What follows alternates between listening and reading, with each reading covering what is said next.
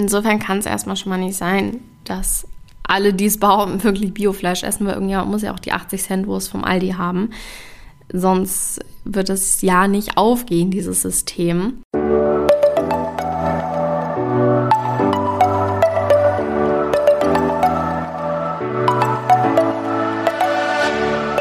Moin und herzlich willkommen zu einer neuen Folge des Eat Pussy Not Animals Podcast, der Podcast, der dir den Einstieg in die vegane Ernährung erleichtern soll. Moin Freunde und herzlich willkommen zu einer neuen Podcast-Folge von mir. Es ist wieder eine Zeit für ein bisschen Omni-Bullshit und heute habe ich eine ganz fantastische Aussage rausgesucht. Besonders oft, denke ich, bekommt man sowas zu hören von Menschen, die irgendwie eigene Tiere haben oder eigenen Bauernhof oder wo es so ein kleiner ländlicher Betrieb mäßig ist. Also, da habe ich es zumindest schon ein paar Mal gehört. Und zwar, dass es ja besser ist, ein Tier zu essen, was ein gutes Leben hatte und was gut behandelt wurde. Ich sehe es auch ganz oft irgendwie unter Videos in der Kommentarsection, dass dann Leute sind so, ja, ich bei uns, da hatten sie Tiere richtig gut. Wir quälen die nicht. Wir haben hier keine Massentierhaltung. Massentierhaltung finden wir auch scheiße. Aber uns haben die ein richtig gutes Leben. Da kann man ja auch mit gutem Gewissen essen. Erstmal ähm, finde ich es auf jeden Fall positiv an dieser Aussage, dass ja, natürlich ist, ist es besser, wenn Tiere ein gutes Leben haben, als wenn sie ein Scheißleben haben. Klar gibt es einen Unterschied zwischen kleinen Bauernbetrieben oder dass man, I don't know, sein Huhn im Garten hat und da die Eier von isst, ist natürlich ein kompletter Unterschied zu, wir haben eine Legebatterie und die Hühner müssen 30 Eier in der Woche legen oder ich, keine Ahnung.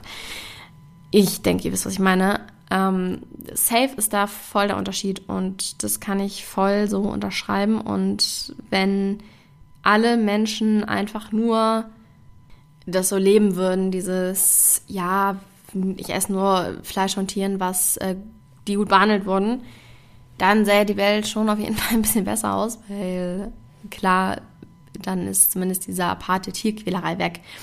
Aber Problem, erstens macht ja so gut wie keiner. Biofleisch macht ja irgendwie nur 2% aus von allem. Insofern kann es erstmal schon mal nicht sein, dass alle, die es behaupten, wirklich Biofleisch essen, weil irgendjemand muss ja auch die 80 Cent Wurst vom Aldi haben. Sonst wird es ja nicht aufgehen, dieses System. Und selbst wenn du jetzt dein Hühnchen, was du zum Gemüse abends isst, vom Metzger holt für 20 Euro, gehst du bestimmt auch mal ins Restaurant und holst dir deine Salami-Pizza. Oder isst ein Eis, wo Eier drin sind, aus Bodenhaltung. Ihr? Also man, auch wenn man sagt, man kauft nur das Fleisch vom Biobauern, dies, das, ist es ja längst nicht auf das gesamte Leben bezogen. Und meistens zumindest, ne? Also gibt bestimmt noch einige, die wirklich autark leben, da ihre eigenen Tiere auf der Farm haben und so weiter und so fort. Aber, und da kommen wir zum Punkt zwei, ist ja schön und gut, dass die Tiere nicht gequält werden, aber wo genau rechtfertigt das, sie dann am Ende zu töten? Also, es ist ja trotzdem noch diese verdrehte Denkweise von Nutztier, Mensch, der anscheinend das Recht hat, das Nutztier auszubeuten, aber auch nur, weil er es zu dem gemacht hat, was es dann ist, nämlich ein Nutztier. Nutztiere heißen so, weil wir uns das als schönes Wort ausgesucht haben, um sie dann letztendlich halten und essen zu können und das damit zu rechtfertigen. Und ein schönes Leben rechtfertigt nicht einen Tod. Weil ganz ehrlich, wenn ich jetzt hingehe und sage, hey, äh, mein Hund, der hat's richtig gut bei mir. Wir gehen jeden Tag zwei Stunden spazieren, werft immer Stöckchen, der hat mich richtig gern, ich behandle den so gut, kriegst beste Fleisch, dies, das. Aber in zwei Monaten, da haben wir Bock auf ein Hundesteak, dann töten wir den. Digi, alle würden sagen, hä, hast du sie nicht mehr alle? Wie kannst du deinen Hund töten?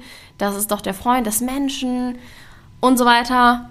Und dann sind wir wieder beim Thema Speziesismus.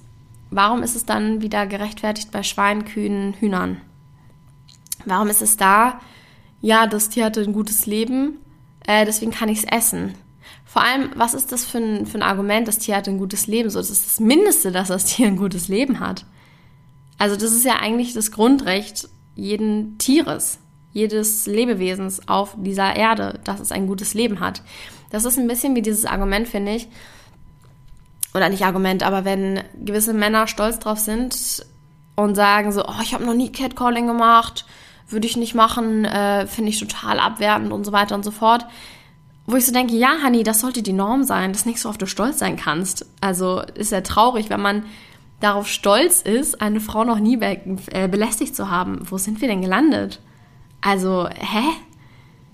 Das ist das Mindeste, das Grundrecht. Und genauso ist es ein Grundrecht der Tiere, ein gutes Leben zu haben. Und irgendwie nicht so, wenn man angeben müsste, so, ja, wir behandeln unsere Tiere ganz toll und erst recht nicht als Argument, ja, dann dürfen wir sie auch essen. Ich denke mir halt, das ist doch wieder einfach nur ein, mm, wie sagt man, eine Ausrede dafür oder ein, ein äh, Verharmlosen von dieser komplett verstörten Wahrnehmung der Gesellschaft, dass wir gewisse Tiere das Recht haben, diese zu halten und zu töten, nur für ein bisschen kurzen Genuss auf unserem Teller. Und ja, was ich schon auch in, in diversen Podcast-Folgen, glaube ich, gesagt habe, wir werden halt irgendwie so damit großgezogen. Es ist dieses normale Standardding, dass Menschen omnivor sind und auch ihre Kinder so erziehen, die wiederum ihre Kinder so erziehen. In Zeitungsartikeln ist es so, in Zeitschriften ist es so, in Restaurants ist es so, wenn du Ernährungsberaterin wirst, ist es so, wenn du Arzt oder Ärztin wirst, ist es so. Es ist ja diese Normalform der Menschheit, dass wir Tiere halten und ausbeuten.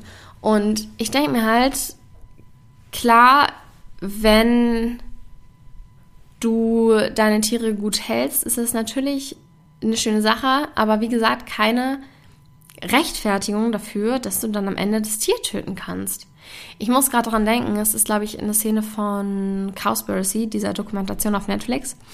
Da sind die auch, ich glaube, das ist dieses Weideland-Argument, was da behandelt wird, dass ähm, Tiere, die auf Weideland leben, ist umweltfreundlicher, dies, das auf jeden Fall irgendeine Farm in Amerika und da wachsen die Kinder mit Tieren halt auf. Also die haben halt Tiere zu Hause und die Kinder wachsen voll mit denen auf, geben den Namen, streicheln die und so weiter.